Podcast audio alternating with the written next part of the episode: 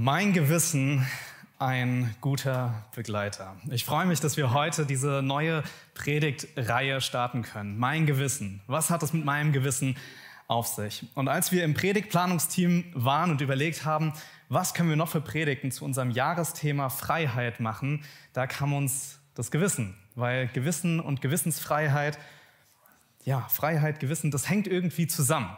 Ja, das, das ist nicht getrennt voneinander. Das ist meine eigene Freiheit, ja, die vielleicht irgendwo eingeschränkt wird, weil ich ein schlechtes Gewissen habe, eine gewisse Sache zu tun. Ja, das schränkt mich in meiner Freiheit ein. Oder ähm, ich habe etwas Schlechtes getan und jetzt belastet mich mein Gewissen und das lässt mich innerlich nicht frei werden. Da ist der Umgang mit Gewissensfreiheiten, Gewissensfragen, die wir untereinander haben. Wie gehe ich damit um, wenn ich ja, irgendwie einen Christ etwas tun sehe, wo ich von denken würde, das macht doch ein Christ aber nicht. Aber es steht halt nicht eindeutig in der Bibel und man kann da unterschiedlicher Meinung drüber sein. Also wie gehen wir untereinander damit um? Das sind Fragen, die wollen wir in dieser Predigtreihe beantworten, ja, wo wir schauen wollen, wie gehe ich mit einem schlechten Gewissen um, was mich belastet, ja, wenn das Gewissen äh, ignoriert wird, wenn es übergangen wird, ähm, wie gehen wir untereinander damit um? Und heute wollen wir hineingehen und erstmal allgemein sehen, was ist das Gewissen eigentlich und inwiefern ist es ein guter Begleiter von mir.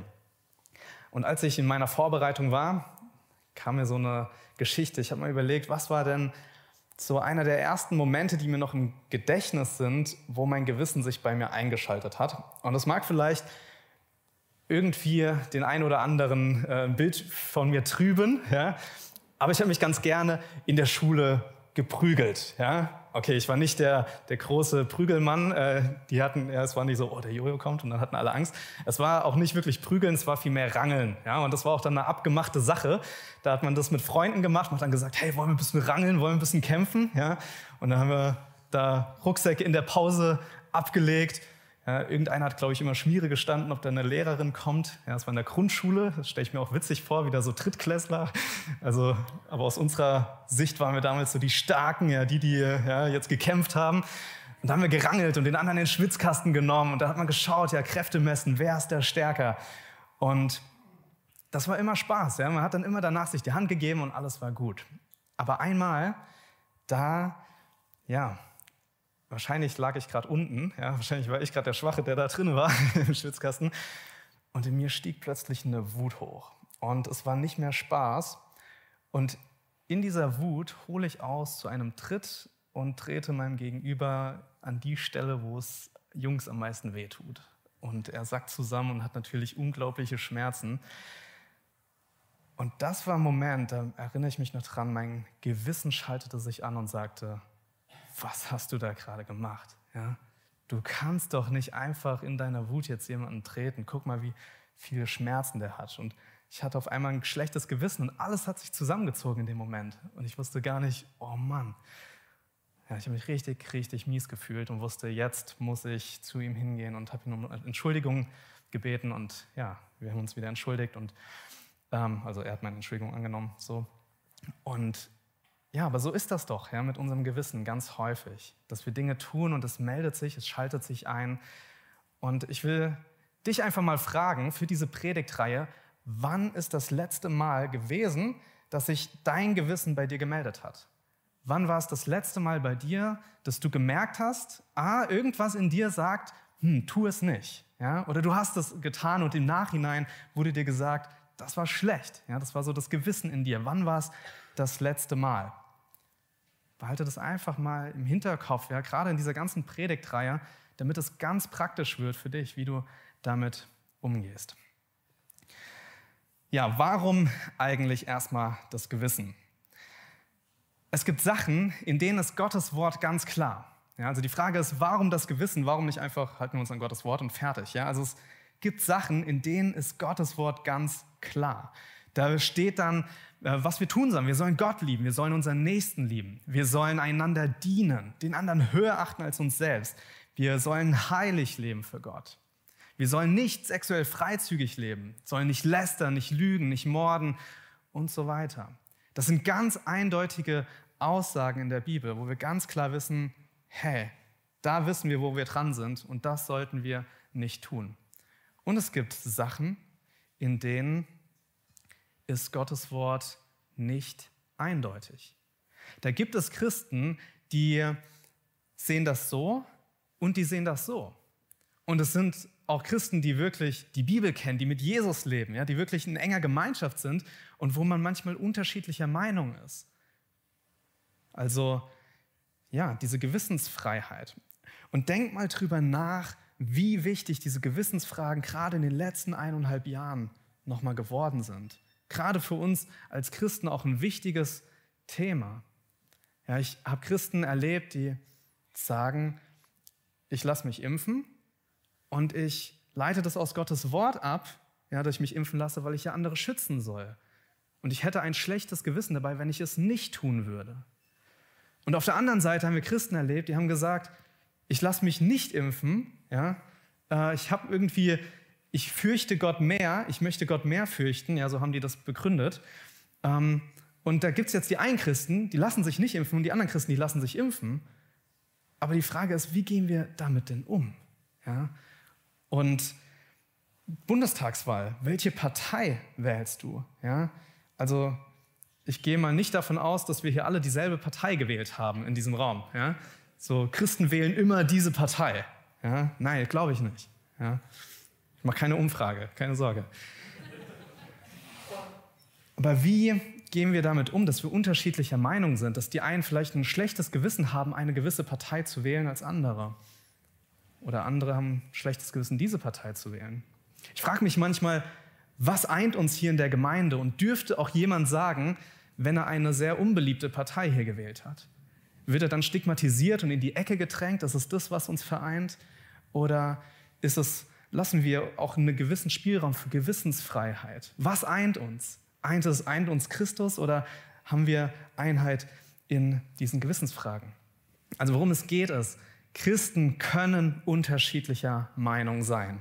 Christen können in manchen Fragen so denken und in anderen Fragen so denken. Und das ist nicht eindeutig in der Bibel, weil es nicht eindeutig da steht. Ja, da steht nicht, du sollst dich impfen lassen oder du sollst dich nicht impfen lassen. Das steht da nicht. Wir müssen es ableiten. Wir müssen schauen, was heißt das für mich, ja, dass ich andere schützen soll. Also natürlich ist Gottes Wort ähm, maßgebend, werden wir auch nachher noch sehen. Warum ist ein gutes Gewissen wichtig? Warum ist diese Predigtreihe so wichtig? Und ich freue mich wirklich, dass wir das Thema behandeln.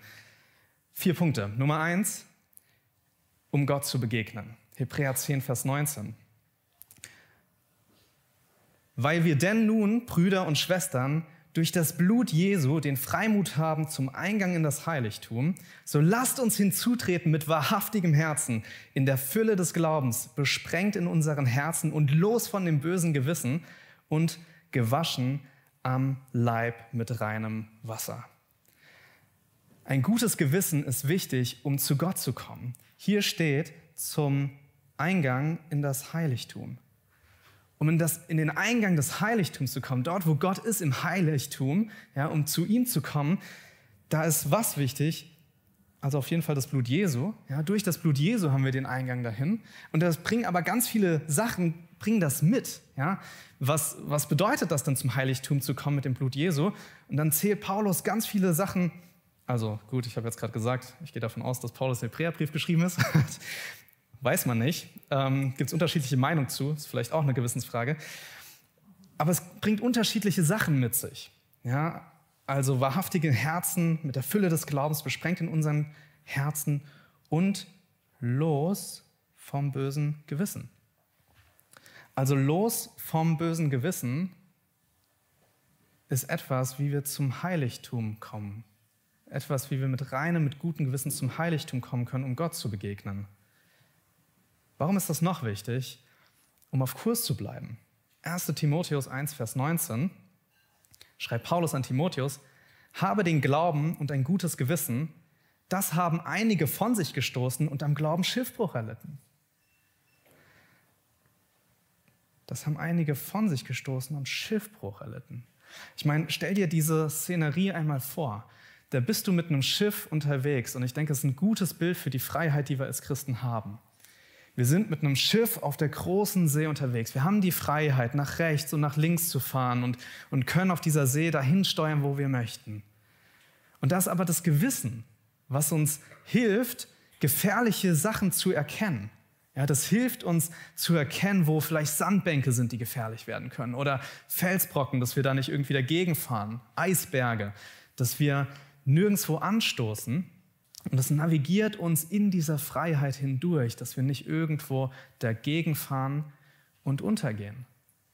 Aber hier schreibt Paulus von Menschen, die haben das ganz eindeutig nicht beachtet. Die sind ganz eindeutig immer weitergefahren, haben auf die Warnsignale nicht gehört und sich dadurch selbst großen Schaden zugefügt, weil sie dann eben Dinge mitgenommen haben, die sehr, sehr schädlich waren. Und in der letzten Konsequenz, und das ist ganz tragisch, haben sie Schiffbruch im Glauben erlitten. Das ist so, dass man permanent nicht aufs Gewissen hört, permanent dagegen geht und man stumpft es immer weiter und weiter ab. Und weil man es weiter und weiter abstumpft, findet man irgendwann Sünde nicht mehr schlimm und heißt Dinge, die schlecht sind, vielleicht sogar gut. Und dann kann es sein, dass man Schiffbruch erleidet. Ein gutes Gewissen ist wichtig, um nicht zu sündigen. Römer 14, Vers 23. Wer aber zweifelt und dennoch ist, der ist schon verurteilt, denn es kommt nicht aus dem Glauben. Was aber nicht aus dem Glauben kommt, das ist Sünde. Das war eine ganz wichtige Frage für die Christen der damaligen Zeit. Was darf ich essen? Was darf ich nicht essen? Ja, gerade so unter Judenchristen und Heidenchristen. Ja, welche Tradition nimmt man weiter? Wie steht das Gesetz äh, zu der Freiheit? Und hier war die Frage nach dem Essen. Und manche fanden es in Ordnung, gewisse Sachen zu essen, gewisse Speisen. Und andere fanden es nicht in Ordnung und sagten, das kann ein Christ doch nicht machen. Ja, ein Christ ist doch nicht so eine Speise. Und setz hier einfach mal unterschiedliche Sachen ein. Das ist ganz spannend. Wenn du an einer Sache zweifelst, wenn du an einer Sache zweifelst und dennoch ist, du zweifelst und du isst dennoch ja, du machst dennoch diese Sache trotz deines Zweifels, dann ist das Sünde.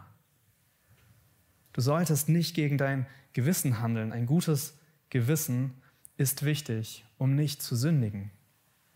Und das vierte, ein gutes Gewissen ist wichtig, um Gläubige nicht zu zerstören.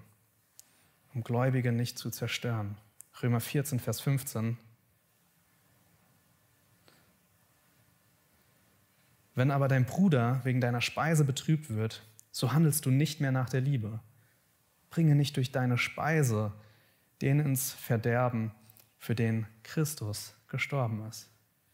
Es ist wichtig, wie wir mit diesen Fragen umgehen, dass wir kein Anstoß werden für Mitgeschwister.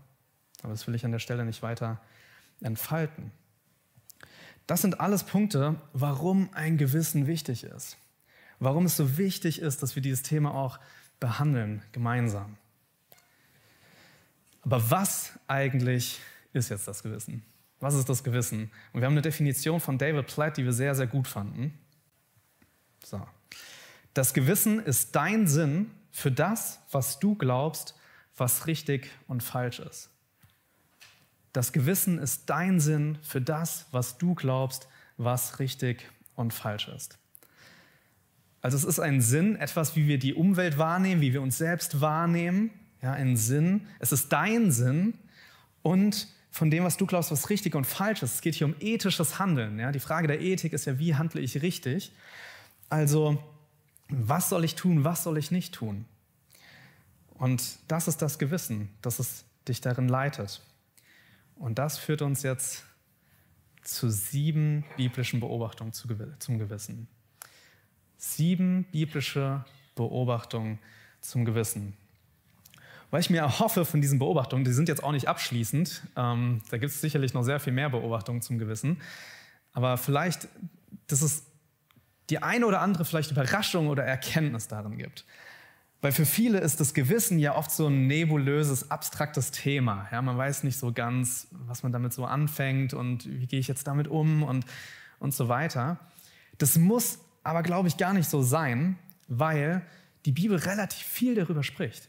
Ganze drei Kapitel sind allein dem Gewissen gewidmet. Römer 14, 1. Korinther 8, 1. Korinther 10. Ja, also es geht viel um Gewissensfragen in Gottes Wort. Und dazu zahlreiche einzelne Bibelverse. Also man kann sich sehr viel anschauen und ich hoffe, dass wir ein bisschen Licht in den Nebel hineinbringen, was das Gewissen ist und wie wir damit umgehen. Und wenn nicht, dann studier diese Stellen einfach für dich selbst, ja, dass du da hineinkommst, dass du schaust, was ist das Gewissen? Also sieben biblische Beobachtungen zum Gewissen. Nummer eins, jeder Mensch hat ein Gewissen. Ein Freund von mir, der hat sich mit dem Thema Gewissen beschäftigt und hat dann gemerkt, ja krass, jeder Mensch hat ein Gewissen. Und ich weiß noch, wie er zu mir sagte, hey Jojo, ich habe letztens mit meinem Opa über das Gewissen geredet. Ja? Sein Opa war kein Christ. Und er konnte mit ihm über das Gewissen reden, weil sein Opa auch ein Gewissen hat. Ja? Weil nicht nur Christen Gewissen haben, sondern auch Nicht-Christen. Es ist etwas, was jeder Mensch hat, was jedem Menschen gegeben ist und warum wir auch gut über das Gewissen, zum Beispiel auch über Jesus reden können, weil Leute auch Schuldgefühle kennen. Sie wissen, wie sich es anfühlt, wenn man etwas falsch gemacht hat. Und Paulus schreibt das im Römer 2 so, denn wenn Heiden, die das Gesetz nicht haben, doch von Natur aus tun, was das Gesetz fordert, so sind sie, obwohl sie das Gesetz nicht haben, sich selbst Gesetz. Sie beweisen damit, dass des Gesetzes Werk in ihr Herz geschrieben ist. Ihr Gewissen bezeugt es ihnen, dazu auch die Gedanken, die einander anklagen oder auch entschuldigen. Also da steckt mega viel drin. Das Gewissen ist jedem Menschen gegeben. Gott hat in einer gewissen Art und Weise das Gesetzeswerk ins Herz geschrieben. Und hier geht es um Menschen, die nicht glauben. Hier geht es um Menschen, die es nicht kennen. Und ist das nicht krass, ja, dass Gott uns Menschen so etwas gegeben hat? dass wir so ein Warnsystem haben, ja, was richtig und falsch ist. Und dann sagt er, dieses, dieses Gesetz, also diese Vorstellung, was man tun soll und nicht tun soll, was, was richtig ist und falsch ist, das bezeugt das Gewissen. Das Gewissen bezeugt das. Das ist übrigens ganz spannend, wenn man auch darüber mal ein bisschen mehr nachdenkt, dass es eigentlich so etwas wie ein Gottesbeweis ist, ja, der moralische Gottesbeweis. Wie kann es sein, dass Menschen in verschiedensten Kulturen nicht im Detail dieselben moralischen Vorstellungen haben, aber in den groben Zügen, ja, dass Menschen dieselben Vorstellungen haben, das Gewissen. Also erstens, jeder Mensch hat ein Gewissen. Zweitens, das Gewissen ist persönlich. Der eine hält einen Tag für höher als den anderen, der andere aber hält alle Tage für gleich. Ein jeder sei seiner Meinung gewiss. Das ist unterschiedlich, das Gewissen. Vor zwei Monaten oder vor drei Monaten habe ich angefangen, Schach zu spielen. Ja? Mein Opa hat mir das schon beigebracht, da war ich ein kleiner Junge. Ähm, ich weiß gar nicht, ich glaube, er hat mich nie gewinnen lassen, aber sitzt noch tief. Ja. Und ich habe Schach angefangen zu spielen und Schach erlebt ja gerade so einen Riesenhype einfach in ganz Deutsch, äh, nicht nur Deutschland, weltweit. Ja, ist ein ganz großer Hype, ganz viele fangen mit Schach an. Und ich habe angefangen Schach zu spielen, mir so ein paar Regeln äh, anzueignen, ähm, online zu spielen gegen andere. Ja, es gibt ganz, ganz viele, ähm, je nach Tageszeit waren dann manchmal die Länder viel online und die anderen. Und ich habe ganz viel Schach gespielt. Es hat so eine Freude gemacht. Und ich habe richtig viel Schach gespielt und ich wurde immer besser. Ja, Übung macht den Meister. Und irgendwann schaltete sich mein Gewissen ein und sagte: Jojo, hör auf. Hör auf mit Schachspielen. Wenn du das jetzt weitermachst, dann wird es dir viel zu, viel zu wichtig. Dann, dann spielst du nur noch Schach und dann kannst du nur noch an Schach denken. Und mein Gewissen schaltete sich ein und sagte: Hey, ist jetzt gut, reicht, ja, fahr dein Pensum runter. Und ich habe leider nicht auf mein Gewissen gehört. Ich habe gesagt, nee, das macht mir so viel Spaß, ja, ich mache das jetzt, ich will das jetzt, ich brauche das. So ein bisschen Ablenkung von allem Möglichen. Und ich habe weitergespielt und habe gegen mein Gewissen leider gehandelt.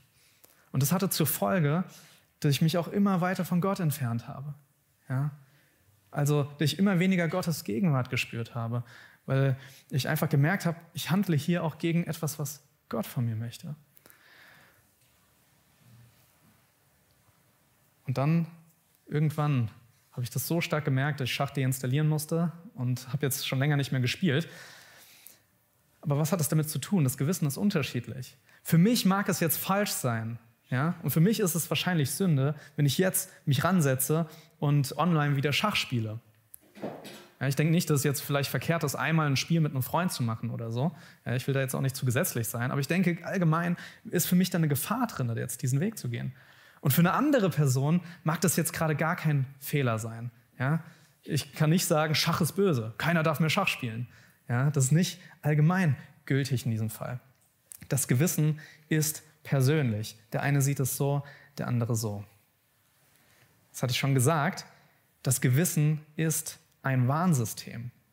Das Gewissen warnt dich davor, etwas Falsches zu tun.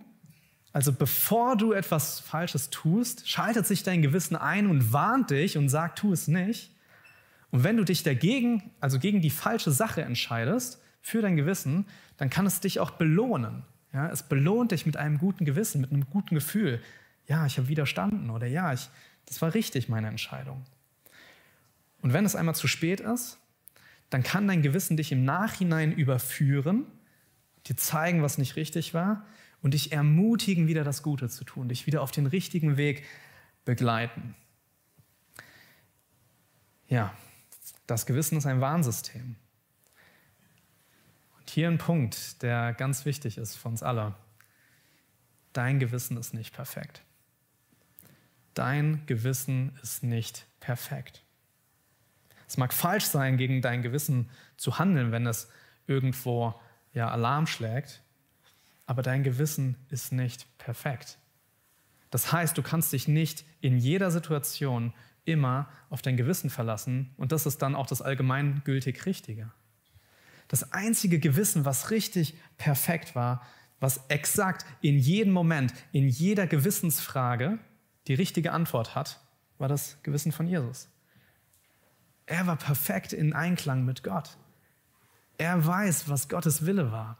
Und da müssen wir auf ihn schauen. Aber für uns ist wichtig, unser Gewissen ist nicht perfekt. Jeder von uns hat Wachstumsbedarf. Jeder von uns muss hier wachsen. Jeder von uns wird irgendwo falsch liegen, auch sicherlich richtig liegen bei einigen Punkten, aber irgendwo auch falsch liegen in diesen Gewissensfragen. Fünftens, das ist die gute Nachricht, dein Gewissen kann sich ändern. Ja? Es ist zwar nicht perfekt, aber es kann sich ändern. Es kann stärker werden und es kann schwächer werden kann schlechter werden. Das ist, sind Dinge, die Paulus zum Beispiel in Römer 14 schreibt. Ja? Der Schwache, ja, da spricht er von dem Schwachen und an anderen Stellen von dem Starken im Gewissen. Ja, es mag manche geben, sind schwach in ihrem Gewissen. Stell es dir wie einen Muskel vor, der trainiert werden muss. Ja? Dein Gewissen kann sich ändern, aber es muss wirklich trainiert werden. Es kann stärker werden, es kann besser werden und es kann schlechter werden, es kann schwächer werden.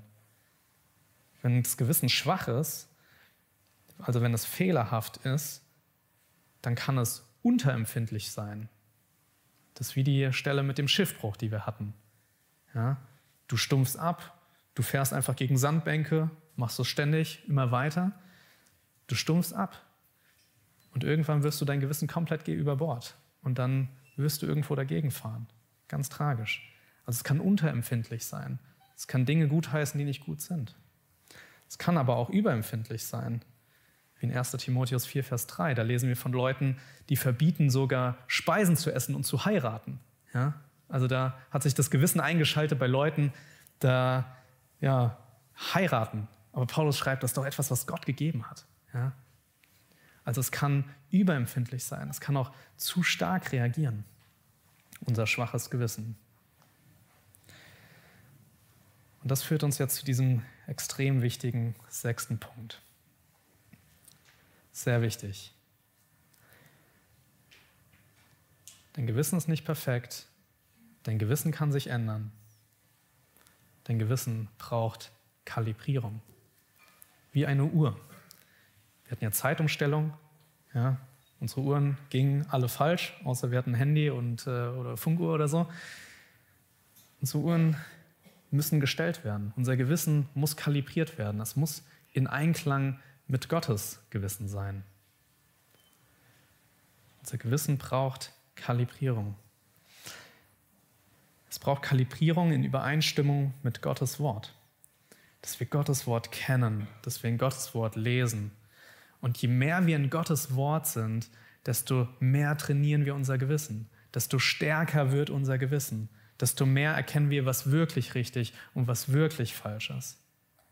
Es kann ja zum Beispiel auch sein, dass du bei Dingen ein gutes Gewissen hast, die sind überhaupt nicht gut. Es kann sein, dass du ein gutes Gewissen hast bei Pornografie. Und eigentlich, wenn wir in Gottes Wort lesen, merken wir, das ist nicht gut, das ist Sünde. Und deswegen müssen wir wieder kalibriert werden, müssen wieder gestellt werden in Übereinstimmung mit Gottes Wort. In Übereinstimmung mit dem Heiligen Geist. Dass wir jetzt nicht nur einfach Dinge in der Bibel lesen und sagen, so ist das jetzt, sondern dass wir auch in direkten Person, äh, äh, Situationen den Heiligen Geist fragen, dass wir ins Gebet gehen, Gott suchen. Gott, was ist auch dein konkreter Wille jetzt in dieser Situation? Und in Übereinstimmung mit geistlichen Menschen. An dieser Stelle wieder eine große Ermutigung, eine Biografie in die Hand zu nehmen und zu lesen. weil wir einfach so viel lernen können, auch von geistlichen Menschen und was sie richtig und falsch fanden. Sicherlich ist da nicht alles richtig. Und deswegen ist es auch Punkt C und nicht Punkt A. Punkt A ist Gottes Wort. Das ist das erste Maßgebende. Dann kommt der Heilige Geist. Aber dann können wir auch lernen von anderen geistlichen Menschen, wo wir sagen würden, hey, die sind wirklich mit Gott unterwegs. Und da zu lernen, was finden die denn richtig und was finden die denn falsch. Also auch da kann unser Gewissen kalibriert werden. Ja, und jetzt kommen wir zu unserem letzten Punkt. Der sieben biblischen Beobachtungen zum Gewissen. Jesus ist deine einzige Hoffnung auf ein gutes Gewissen. Jesus ist deine einzige Hoffnung auf ein gutes Gewissen. Wenn du ein schlechtes Gewissen hast, als Christ oder als Nicht-Christ, als jemand, der irgendwas getan hat, was nicht in Ordnung ist und es beschäftigt dich, ja, und du hast ein schlechtes Gewissen, es macht dich fertig, dann ist Jesus die einzige Hoffnung. Nirgendwo in der Welt wirst du irgendwie dein Gewissen bereinigen können. Nirgendwo in der Welt wirst du das wirklich ja, reinfinden, dass es wieder gut ist. Nur bei Jesus. Allein bei Jesus kannst du ein reines Gewissen bekommen, weil er gestorben ist am Kreuz für uns, weil er sein Leben gegeben hat, weil er an dem Kreuz unsere Sünden auf sich genommen hat, weil er all diese Dinge, wo du gegen dein Gewissen gehandelt hast ja, und wo du falsch gehandelt hast, getragen hat ans Kreuz und gestorben ist, dass dein Blut sich, ihn, dich reinigt, dass du wieder zum Heiligtum kommen kannst, dass du ein gutes Gewissen haben darfst. Und deswegen dürfen wir immer wieder zu Jesus kommen. Was für ein Geschenk ist das, dass wir zu Jesus kommen dürfen und er macht uns wieder rein. Wir können einfach zu ihm kommen und ihm unser gewiss, schlechtes Gewissen, die Situation nennen, die uns belasten. Wir müssen nicht dieses geschlechte Gewissen weiter mit uns tragen. Wir dürfen zu Jesus kommen. wenn du das noch nicht getan hast, wenn hier jemand zuhört, der noch nie irgendwie sich Jesus anvertraut hat, dann lade ich dich ein. Vertrau dein Leben Jesus an. Komm zu ihm. Ja? Bitte ihn, dass er in dein Leben hineinkommt. Folge ihm nach. Er ist für dich gestorben, um dein Gewissen zu reinigen. Und er ist auch auferstanden. Er lebt. Er ist nicht tot geblieben. Und er möchte für dich da sein. Jesus ist jetzt hier mitten unter uns im Gottesdienst. Jesus ist deine einzige Hoffnung auf ein gutes Gewissen. Und deswegen werden wir auch gleich Abendmahl gemeinsam feiern, um uns daran zu erinnern, was Jesus getan hat am Kreuz. Ich möchte beten. Lieber Vater, wir danken dir wirklich von Herzen, dass du unser Gewissen reinwäschst. Wir danken dir, dass du unser Gewissen rein machst. Wir danken dir, dass du für uns gestorben bist, Herr. Und dass du uns ein Gewissen gegeben hast überhaupt, dass wir ein Warnsystem haben, in der wir in unserer Freiheit frei unterwegs sein können, aber es uns immer wieder vor Gefahren auch warnt. Wir danken dir, Herr, dass du ja, uns dadurch geholfen hast. Und wir bitten dich, Herr, dass du unser Gewissen wachsen lässt, dass wir immer mehr in Übereinstimmung mit dem, was du gut und falsch findest, leben, indem wir dich immer besser kennenlernen, immer näher mit dir ja, zusammen sind, uns leiten lassen durch deinen Heiligen Geist und in der Gemeinschaft mit anderen Geschwistern von dir lernen.